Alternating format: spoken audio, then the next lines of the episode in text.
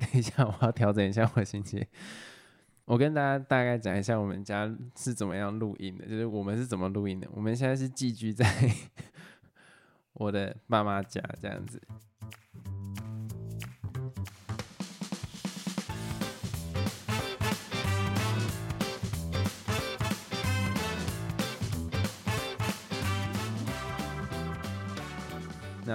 每次录音的时候呢，我们就要先跟底下讲说 “shut the fuck up”，而 且有一件很严重的事情，就是我们家里的环境，它楼下是有点半音乐教室的概念，对，就会有学生来上课。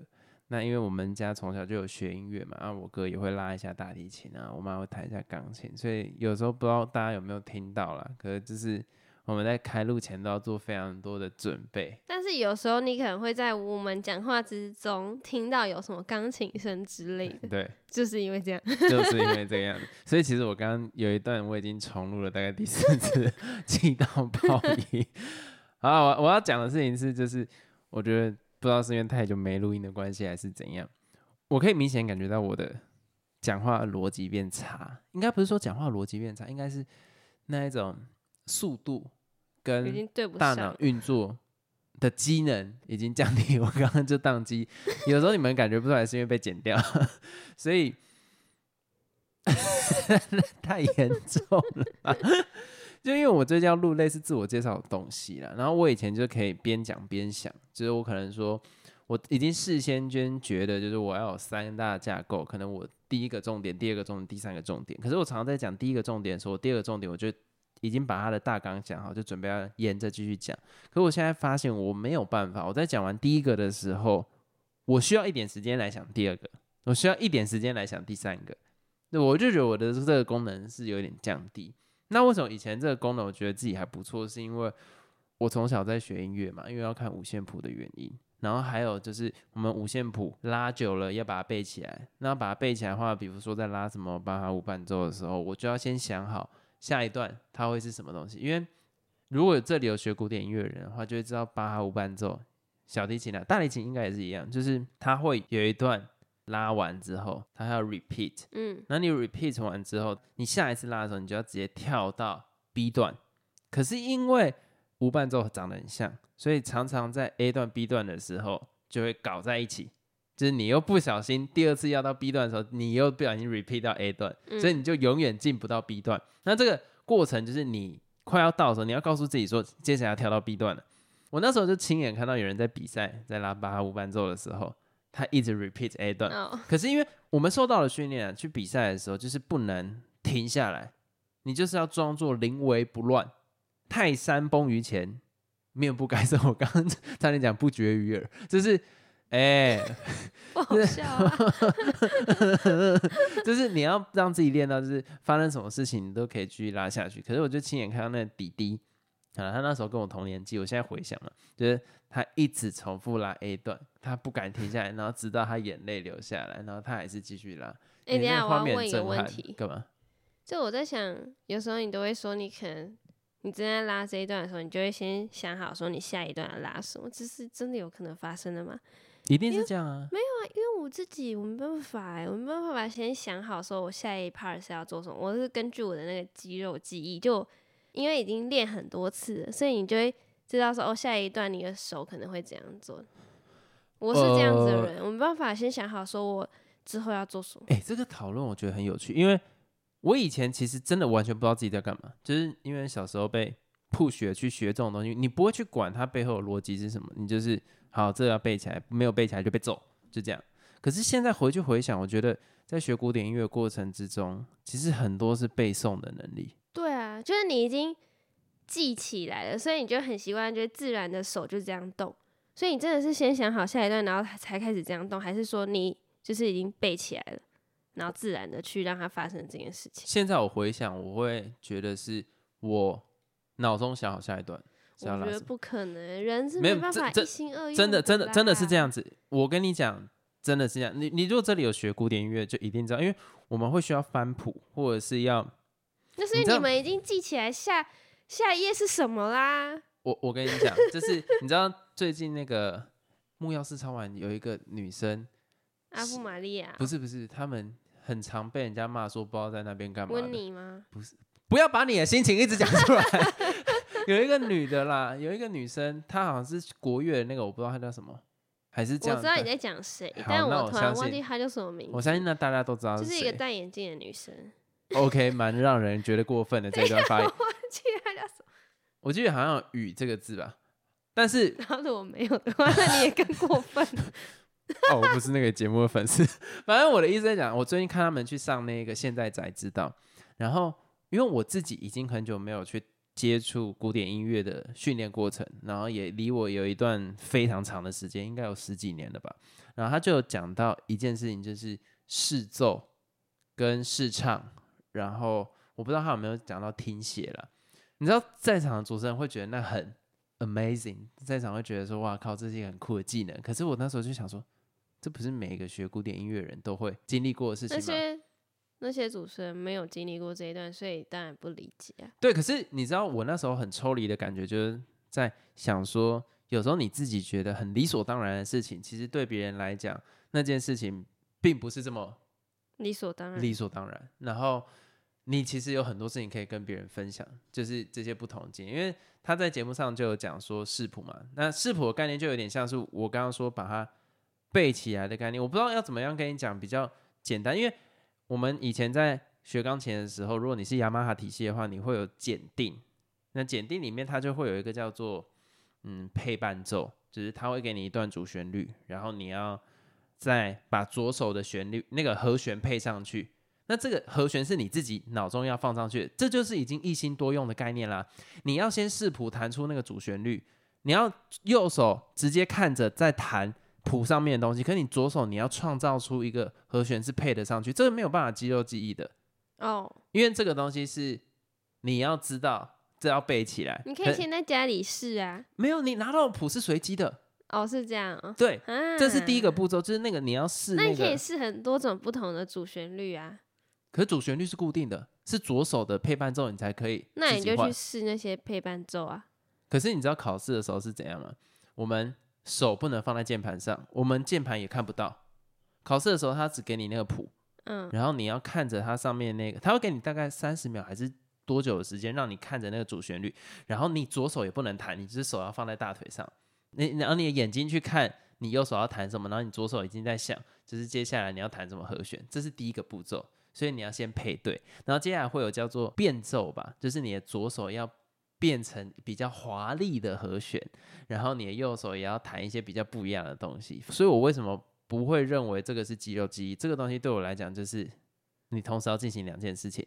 因为我跟你讲，大家如果有在那种抖音上面看，可是应该没有人会跟我看一样的内容，就是有些铺路了你会看抖音的习惯。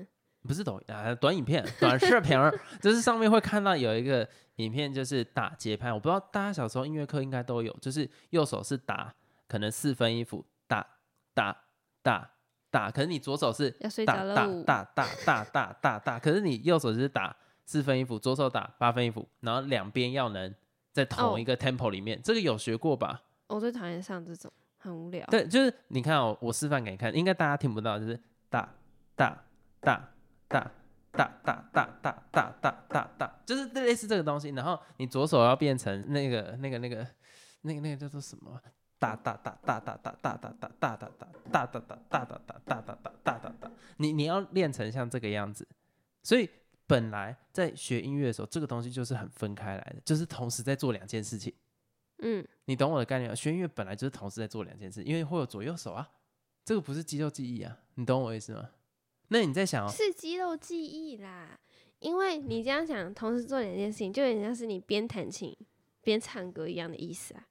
那你可以一直练啊，然后你就知道说，哦，你这一段要唱什么。可是你说这是练到背起来，对不对？对啊，可是视谱的时候也是长这样啊，那知道怎么练？你懂你懂你懂我的意思？吗？我现在看到一个谱，我就要马上能弹出来，也是左右手啊，所以我反而觉得它就是分开，就跟打鼓的时候概，我刚刚的概念比较像是在讲打鼓了。哈，我觉得这一段好像讨论太多，人家对音乐没兴趣，就想说关我屁事。那为什么要讲这个呢？因为有一个听众留言，好不要脸听哦，我众留自己。什么言？你刚刚在呛我吗？我是问号，后面有个问号，这个给你来讲吧，我好害羞。他他写说，老陈跟 Gordon 唱歌好好听，可是他把老陈放在前面，有没有考虑多唱几句啊？超喜欢你们的节目，会继续支持，加油！但我觉得我们每次在唱都只是在，在闹的。好啦，这有点太害羞了，我不知道能讲什么。我跟你讲，刚刚原本你是想要唱歌，对，可是我应该是要唱，嗯嗯嗯，然后我要带到接下来要讲的电影。可是我刚刚因为前面在听那个，嗯噔噔噔噔噔噔噔噔噔噔 我看到噔，我我就整个也是跳出冲击。好，这样的好，我们所以好，先讲谢谢。好，那接下来我们要进到就是我们最近看了两部电影，可是其实都是非常非常非常非常旧。如果你想要听到有关于《捍卫任务四》的心得的话，在我们这里听不到，因为我看完《捍卫任务》前三集，其实我觉得我对动作片的兴致好像没有到这么高了，尤其老陈对这方面是真的完全零兴趣。要看呢、要看是谁，我们就就是要看是谁，那谁你会想去看？你每次都给圈套是自己跳就，是应该说类型嘛，像那个不可能的任务，我就会想看，不可人的人因为它是 我不知道欸，它会一直连贯，然后我之前看 Netflix 的时候，我就把它全部追完。可是它的 genre 比较不会分类在动作片呢、为什么？它比较它也偏向，算是啊，我觉得偏剧情。那也有可能是因为还有一点剧情的成分，所以我喜欢。对你喜欢有 剧情，谁是剧情？哪位啊？干不要讲脏话。你喜欢有剧情的东西啦。你不太喜，你不太我喜欢不喜欢剧情，但我喜欢剧情。对，那我发现我其实也是比较喜欢剧情，就是你如果要武打要好，我我要喜欢武打的话，它要融合在剧情里面。因为你才会记得他前面演什么啊、你现在问我说《捍卫任务》里面有演什么，我完全忘记它里面剧情是什么，就蛮蛮可对怜的。二三集，你真的不会知道他在演啥小。除了第一集他狗被杀掉，然后他很生气这样，啊或是，第二三集就没有逻辑或。是像那个啊，功夫，它就是因为有剧情，所以大家才会对它印象深刻啊，对吧？它也算是武打片吧。对，所以为什么我没有想要去看《捍卫任务四》，主要的原因是在这边。可是你说不可能的任务最新一集今年要上的那个，我一定会想要去看。就算我有点忘掉它剧情，可是它会让我有一种 起承转合的感觉就他啦。真的在玩命，人家捍卫任务搞不好也玩命了。哎、你知道我前阵子看到一个新闻，就是不是有一个男星他在拍摄的现场，结果开枪，就真的伤到工作人员那那件事情吗？哪一个？反正之前就有一个这样的新闻啦，就是他在拍摄现场，因为用到真枪，然后打到工作人员，然后他就被告这样子。那我想要问你，你觉得为什么他们拍摄现场要用真枪？拍摄现场为什么会有真枪啊？对啊，为什么他们用真枪？他们不是应该是用假的吗？对啊，其实以以前很多拍片都是用真枪。因为比较 real。哎、这个算是一个原因，可是特效可以弄得更 real 啊。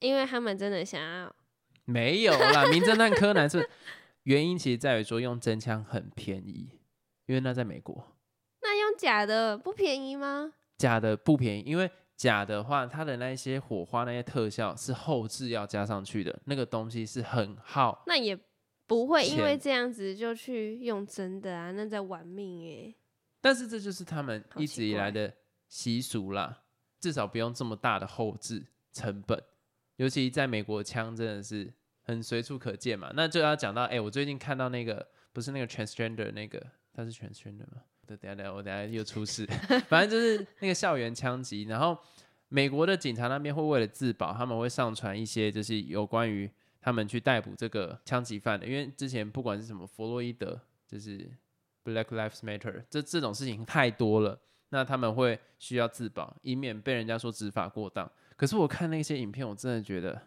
哎、要要我去当美国的警察，我真的是不行哎、太恐怖了。那对啊，不知道能不能推荐这我我是不推荐这个频道大家去看了、可是里面你就可以看到很多人其实感觉很正常，然后警察去盘查完，哎、也都没有事，就警察一转身之后，那个人就马上掏枪出来往他身上打而且是没有任何原因的，你就不知道他到底怎么突然。发疯的那种感觉。对，然后这里也再次看到一个观念，就是说拿刀的比拿枪的还可怕，因为拿刀的他在短时间内就可以冲过去狂刺，可是拿枪的你还要瞄嘛，你没有瞄到就是没打到，所以你在那个影片可，他的那个频道里面就几乎都是警察上传的那一种那种随身拍的那种影好片啦。像那种什么随身 GoPro 之类的。我觉得那个那些看久了之后，我都觉得那种美国的那种警匪片都没这么好看，因为那个还比较真实。可是就是真的是蛮残忍的啦。然后你可以看到，就是今天那些被制服的，如果他手一直不把他们的武器放开的话，那些警察就会一直继续往他的身上开枪。我觉得那些哦那个画面，但是我是认为这些执法都是很正常的，因为嗯正当啊，因为坏人就是要攻击你啦，你还不对他开枪吗？要自保啊。对啦，一般人应该都会做这样的事情吧？如果有一个人拿刀冲向你，难道你要让他追着你跑吗？吓死了！就我会觉得那真的是天平两端了、或许有一边的你没有被镜头拍到，搞不好他们真的有执法过当的问题。可是至少以那些镜头上的我看到的，你要说他执法过当，其中有一个影片还是一个女警一直被一个男的威胁，然后那个男男的拿刀一直往他那边冲，我都觉得哦，看你俩这到底是什么国家，好可怕。对，所以我们就要讲到有一部电影跟这个蛮相关的，《哪一部有吗？攻其不备》是叫这个名字吗？哎，这是哪里相关？攻其不备不在讲美式足球吗？不是啊，其实里面其实有一个议题是，那个妈妈她不是带他回家吗？哇，你很会转。你是因为他是你不要乱讲，有看过宫崎不备人才知道我在讲什么 你讲你不是对这个很有感而发吗？啊、对，就是我刚刚前面不是有说我那个要唱那个嗯，就是因为这部片呢是我妈当初推荐给我看的，你妈推荐给你看，对我喜欢。对，可是因为我妈喜欢看的跟我喜欢看的有时候差距还蛮大，我就一直没有去接触。可是那个时间段就是 F B 的干片常会发有关这部片的，因为它毕竟就是励志，它毕竟就是比较偏向是励志那一块的。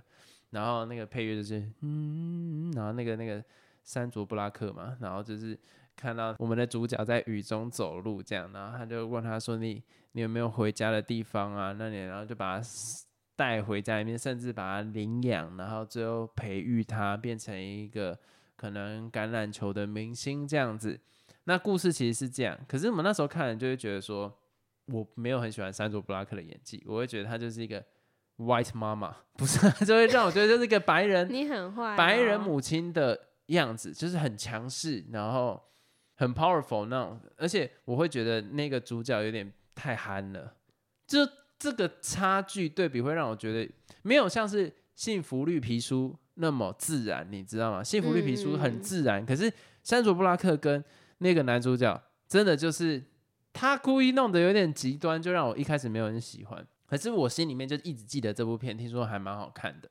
然后有一次我就放给老陈看那个，嗯，那就老陈就哭了。你没有放给我看那个短影片，我们是看电影啦，哦，预告是不是？预告片啊，预就看告啊，那也不是那哦个啊、好好好 然后老陈就被感动到哭了，然后我们就开始看这部片。看完之后呢，其实我没有什么心得，那让你来讲。没有啊，看完还是觉得蛮感动的、啊。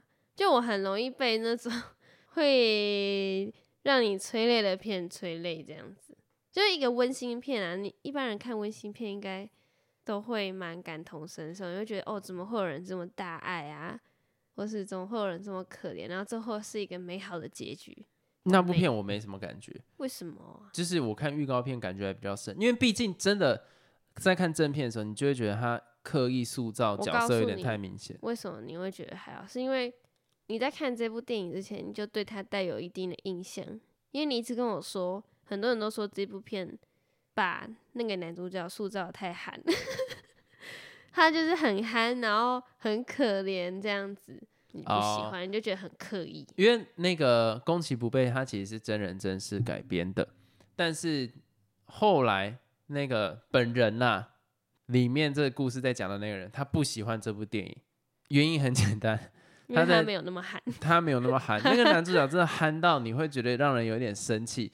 实际上看过这部片的都说，敢真人那个男生比这个活泼太多了，也没有看起来那种北 北北齐北齐的啦。然后再加上他自己在那个橄榄球队里面的角色不是会被人家注目的，可是因为这部片让他在场上的时候一直被大家关注，所以他的角色就越来越难当。他的说法是这个样子，所以他没有很喜欢这部片。可是里面有关于亲情的部分都是真认真的，而且是真实的。他现在跟他的那个领养他的爸妈还是感情非常好，这样子。我觉得这部片难能可贵的是在这个点啊，其他我就还好，因为我没有被那个过程感动。但另外一部片，我们近期看了，我就觉得很感动，因为我小时候有看过，就是那个穿着条纹衣的男孩。对这种战争相关的题材，我都很喜欢。我也是，就是一种历史啊，去了解。对，可是这个就是虚构的啦。它最主要就在讲说，那个德国军官那个时候纳粹他们就是一家人一起搬到集中营附近，然后他的德国军官的那个小孩就走到集中营附近，然后就认识到集中营里面一个小孩子。他主要的故事就是这样子。那想也知道，这个开头很大几率后面就是悲剧。可是你就会觉得说，这部片让我觉得印象很深刻是那个小男孩。我说德国军官这一边的，在跟那个集中营的那个小男孩讲的时候，你就感觉到真的是就是不同世界。明明在同一个地球，可是那是一个不同世界。他看他们说：“哦，你们集中营里面，哦，影片里面拍的很好啊，然后你们很开心哇，你们一起玩游戏什么的，那你们为什么要穿睡衣？什么？实际上他的视野认为的是这个样子，可是其实对那个集中营的那个小男孩来来讲，他自己是一个非常残忍的地狱，这样子。对，我觉得那种。冲突感啦，尤其不同立场之间的那种感觉，哦，我真的超爱，而且这部片把它拍的刚刚好，不会过于矫情。对，然后最后在拍那个小男孩的妈妈知道，原来每一次他家附近有黑烟起来，都是因为在烧尸体的时候，然后那种疯掉啊，然后在荡秋千上面那个把头往后仰这样转的时候，难怪他后来能去演丽英仔，真的是。很厉害，我觉得里面每一个人对自己的角色都是恰如其分，不会到那一种哦，overacting 那一种，我很讨厌那一种过度演技。里面每个人都很自然，然后结局也留在一个让人遐想的空间，我觉得这非常的棒。啊，可是我不喜欢他结局，因为他没有给我一个交代，我也想知道最后结局是怎样。我想看到那个军官爸爸什么很悔改什么之类的，或是很很。懊悔自己怎么会做出这种事之类的那种表情，我很想看他很痛苦的样子。那我跟你讲，不太可能。为什么？这就要延伸到我们的第三个主题，就是当你有了一定的决策能力，然后你做了这个决策之后，你很难再去反省你做的决策，你会把它合理化，你会把责任归咎在其他人身上。这就是我现在跟他讲馆长跟 Toys 之间的。什么啊？我还想还在讲电影，怎么跳那么快？那让让我让我说一下，我们之前在录这一块这一 part 的时候，今天要讲这个哎，你就让我讲完嘛，让让我讲完这一块。我这次没有站在任何的立场了，我这次没有站在任何立场，我跟大家发誓，因为你知道，我哥后来去听我们那一集，他就觉得说，你知道真正问题点出在谁身上吗？这一个你已经讲过了，老陈的身上。好好，那先停在这边。那我这次主要在讲，因为昨天 Toys 的直播刚结束嘛。对不对，我们这一集是四月六号会上，那这就是 Toys 最近直播都有。其实我觉得 Toys 的直播不应该再讲到馆长，你知道为什么吗？偏无聊了，就是你知道这个人已经没有什么，他就是没有要理你的意思。但是我我接下来想要讲的事情比较不是这一块，我我会说馆长他接下来操作会是什么？因为我觉得馆长没有要理其他人在想什么。他现在要巩固他的粉丝，所以我接下来来预测馆长接下来会做的事情。你可以至少表现出有一点点的兴趣吗？还好哎，我对他们两个都不大有兴趣。好啊，毕竟我以前是馆粉嘛，你认证我算是以前算是吧？算啊，你还蛮狂热的。对嘛？那我接下来要预测馆长会发生的事情，就是他偏中立的粉丝都离开。因为实际上，我跟你讲，为什么我觉得 Toys 不要再打馆长直播？因为我觉得 Toys 也有点没料。现在他之前在打馆长的那个电商的商品，我其实觉得有一点点没意义。就是他在讲说，挂在馆长上面的那个电器产品，实际上价格比 Momo 或 PC Home 高。可是你也知道，有一点这种相关对产品的经验或者对电商的经验来讲，你就会知道他是故意在打他的。这根本没有逻辑可言，因为。你本来在卖一个东西就会有末售价，那你不能自己去把它调低嘛？尤其馆长的话，那一定是厂商跟你讲说，最后端的末售价就是这个样子，你只能再卖更高，你不能再卖更低，因为你会打到其他的电商。一个商品一定会有多通路在贩卖，你不可能自己打自己，所以馆长放那个价格一定是正常的。可是假如说像 Momo 或者是 PC Home，他们本身的量很大的时对啊，候所以，它的议价能力很高啊。对议价能力很高嘛，或者他们会有活动配合的档期，本来就一一定比馆长议价能力在更高。可是为什么 Toys 打这么无厘头的点，馆长会受伤？就是因为馆长以前讲了太多，他对粉丝很好，他没什么赚钱，然后他的东西很强，然后他讲太多类似的话，等于他的人设被他自己叠得太高了。那就变成说，Toys 随便拿一些烂东西来打他，就是一点没逻辑的东西来打他，他都会受重伤，因为等于说他人设破掉。其实 Toys 这一整块都不是真的要打他店上，他要打的是他的人设，他要把馆长的人设打崩。那我现在讲很直接，就是馆长的人设这真的崩掉了。现在每次馆长只要出什么新的商品，他就会被拿来比价。就会被拿来比价，然后就会拿来看制造制造内容是什么，就会变成说，大家对他的信任已经不是说他以前推出来，大家就会直觉的去信任他，现在已经都打上一个问号想。当初的你，我现在也是这样子啊，所以我觉得没有 Toys 这个很说你贼以。前疯狂买他的商品，哎、我先讲啊，我买过他很多不同类型，像什么很早之前它会有一些什么坚果啦、蜂蜜坚果啦、什么芥末坚果，我都有买，而且我觉得那个品质还不错。到后来那个水饺我也有买，而且老陈也吃过。然后嗯蜂蜜我有买，他那时候跟蜜蜂工坊嘛是蜜蜂合作，我还买来，然后还有送那个什么杯子，你都还记得吧？然后还有买衣服，然后那个什么什么面我们也都买，而且我那个面买超多，买到吃不完还过期。就是其实我是真的有做这些消费。那你要我以一个我现在已经脱粉的状态，我去评论他的商品，我会觉得说可以啊，没有不行啊，没有不好啊。但是是叠叠上运费，我还是会觉得没有到那么便宜啦。那水饺的话，就是真的太贵，一颗真的还蛮贵的。但是你说它会不好吃到有些人去拍影片说什么、呃、很恶啊什么，怎么可能不会？它是水准之上的水饺，可是价格真的是不好。我觉得在价格带真的不好。那衣服的话，我就真的是觉得没有像他说的这么好。衣服该荷叶边的还是会荷叶边，该发生掉线的东西还是会掉线，那很正常。可是并不会让我觉得说它的东西跟其他品牌有很大的差距。衣服就真的我让我觉得没有什么差，你还要买过它的外套、肥皂，真的很多东西，很多、哦，好夸张。可是你要说我现在会后悔，我不会，因为我没有去买它手表那种很贵的东西，我没有去买它很贵的东西。可是但单纯以这些角度来讲的话，你就会觉得说，我以前在买的时候，他讲什么就信什么。对啊，然后你还买给我馆长的袜子，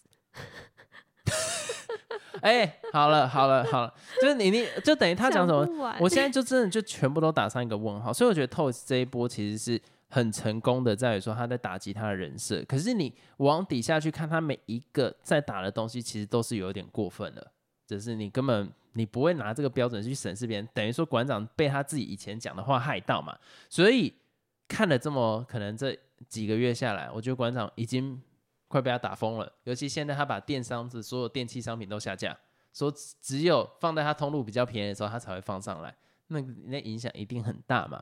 所以馆长之后他会做的策略，我预估，我预估，我我估啦，就是他偏中立的粉丝会离开，因为像我这种真的会离开。虽然现在我们这种粉丝在底下留言说劝馆长不要再怎样的时候，都会被他说我们是那个乙粉啊什么的，就像你之前在那个节目里面故意在那边臭我，就是你给他建议都会变乙粉，所以现在这个已经没救。然后接下来我我再猜了，它的总销售量会下降，就是它商品一定会越卖越不好嘛，各种各种不同种类的。可是它会慢慢去推出高单价的商品，因为他要来维持他电商有办法生存嘛，嗯，所以他会卖更多像是手表，或者是说一些比较偏向是那一种奢侈品的东西，但是有他们的 logo。而不再会太推那种什么什么什么面啊、水饺啊这种东西，它就不叫不会是主力商品了啦。便宜的东西不会是它主力的商品，因为这种东西需要靠很大量才可以支撑。可他接下来推奢侈品的话，只要他原本的粉丝没有离开，那他就会有一定的基数存在。然后接下来他就渐渐不会讲 Toys，就会开始讲政治。可是因为很明显的，我在今年也看到一个现象，就是未来选举的时候，民进党的候选人一定不会去上他的直播了，就是党内一定会有说好不要再去上他直播，这是一件不好的事情，所以馆长就会整个有点像韩粉直播主化那种概念了，就是真的很难反省自己了。那至于 Toys 这边的话，我就觉得说他会变得越来越无聊。如果再继续打馆长这一边，所以他一定会想办法说啊，馆长怎样怎样，然后圆掉，然后开始讲其他的话题。不然真的很无聊，要讲多久？就就就没有没有，因为其实馆长能打的已经不多，因为你人设已经被打崩了。那你再打，就等于说你对一只路边的野狗一直丢石头，丢久了，大家会觉得那只野狗有点可怜了。对，除非那个野狗有杀人或者有什么放火啊这种有明确的行为可以打的时候，你才打得动。可是目前馆长就没了嘛，对，所以现在就是这个状况。我我只是想分析这一块，我知道很多人一定觉得很无聊。像我对面的人就觉得无聊，那我们这一集就到这边结束了。哎，这样我们没有结论哎。你不是讲完了吗？你对他们两个的高论啊？高论。好，这一集到这边结束。如果有什么想对我们说，或者是也想发表你的高论的话，都可以在每一集的说明栏里面有一个你问我答听众评。让我们一起高来高去。不是不是，什么意思？高论，高好了，没事了。干掉。好，那大家再见，拜拜。干有这么无聊啊？